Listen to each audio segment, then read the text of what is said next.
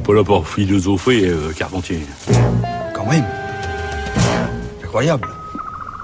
Bonjour Géraldine. Bonjour Adèle, bonjour à toutes et à tous. Vous revenez aujourd'hui sur le débat entre Emmanuel Macron et les intellectuels. C'était lundi soir, le 18 mars, à 18h et quelques, et ça a duré 8h et quelques. Plus de 60 intellectuels ont été conviés par le président de la République et échangé sur les plus grands sujets du moment, laïcité, gilets jaunes, école et recherche, climat et fiscalité.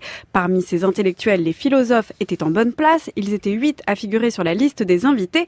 Seuls 3 sont pourtant intervenus. Frédéric Worms était le premier à prendre la parole. C'était à 19 je pense que dans la tradition française, l'intellectuel, c'est celui qui articule la science et les principes, et aussi, euh, évidemment, dans des institutions qui permettent une discussion et avec les citoyens auxquels il faudra revenir au-delà de ce débat. Donc la question, c'est aussi, au-delà de ce débat, qui n'est pas un épilogue, mais quelle relance pour le, pour le débat dans la science, et c'est vrai que la science est menacée aujourd'hui, il y a les conditions de nos vies aujourd'hui et comment les améliorer. Non seulement comment lutter contre les régressions, mais comment quand même améliorer nos conditions de vie. Mais ça ne s'améliorera plus non plus sans les principes. Les intellectuels, au fond, et il y en a de nouveaux dans le monde qui payent cela de leur vie aujourd'hui, je pense qu'il faut rappeler, les intellectuels, ça a toujours été ceux qui plaident pour l'universel, pour euh, les, les libertés, également pour des limites aux inégalités. Quelle place accorder aux intellectuels dans la réflexion et l'action politique? Jusqu'où les intellectuels peuvent-ils servir, critiquer ou éclairer le pouvoir? Comment débattre avec le président de la République sans être à son service? Ce sont quelques-unes des questions, mais aussi des objections qui sont apparues autour de ce grand débat d'Emmanuel Macron avec les intellectuels. Ces questions sont légitimes et elles sont en plus philosophiques. Sartre a bien théorisé cette position de l'intellectuel, Aron a bien parlé de spectateurs engagés, sans oublier, pour faire un peu de name dropping, Platon et, et son philosophe roi ou encore Machiavel, le conseiller du prince. Et d'une certaine manière, Frédéric Worms a rouvert ce type de méta-interrogation en prenant la parole pour demander quel rôle de médiation pouvait jouer cette parole du philosophe.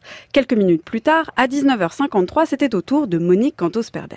On a en quelque sorte deux tendances contradictoires, en tout cas à première vue incompatibles, entre une demande de participation de plus en plus forte et puis des pratiques gouvernementales en France et dans d'autres pays, c'est une tendance générale qui semble euh, aller dans une direction opposée. Je crois qu'il ne faut pas sous-estimer cette difficulté, parce que sinon les solutions que l'on propose risquent d'être peu praticables.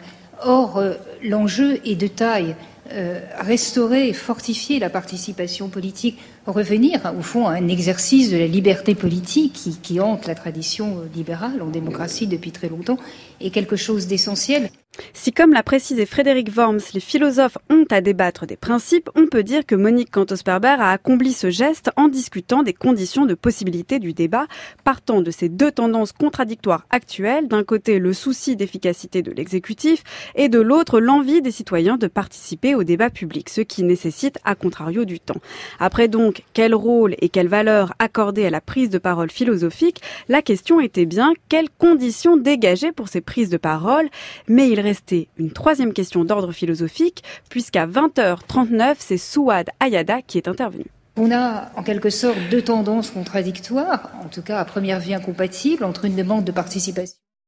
Vous souhaitez organiser l'islam de France, lui donner un cadre et des règles qui soient en conformité avec les lois de la République. Si les deux enjeux majeurs de votre projet sont le financement du culte et la formation des imams, beaucoup d'autres ambitions plus ou moins clairement formulé, dresse, me semble-t-il, un très vaste programme pour lequel je vous souhaite bon courage.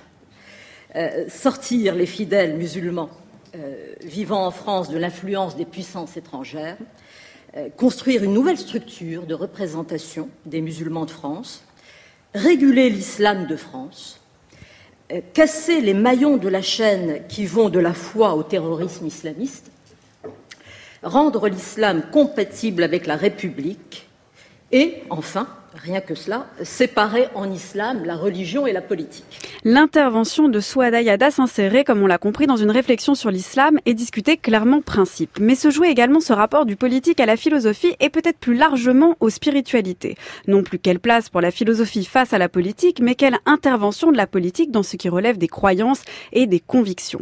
Ce qui apparaît ainsi au fil de ces trois interventions, c'est peut-être ce fond irrésolu, en suspens du pourquoi débattre. À quoi bon au fond débattre? Qu'est-ce qu'on en attend. S'agit-il de se mettre d'accord pour discuter ou se mettre d'accord en discutant?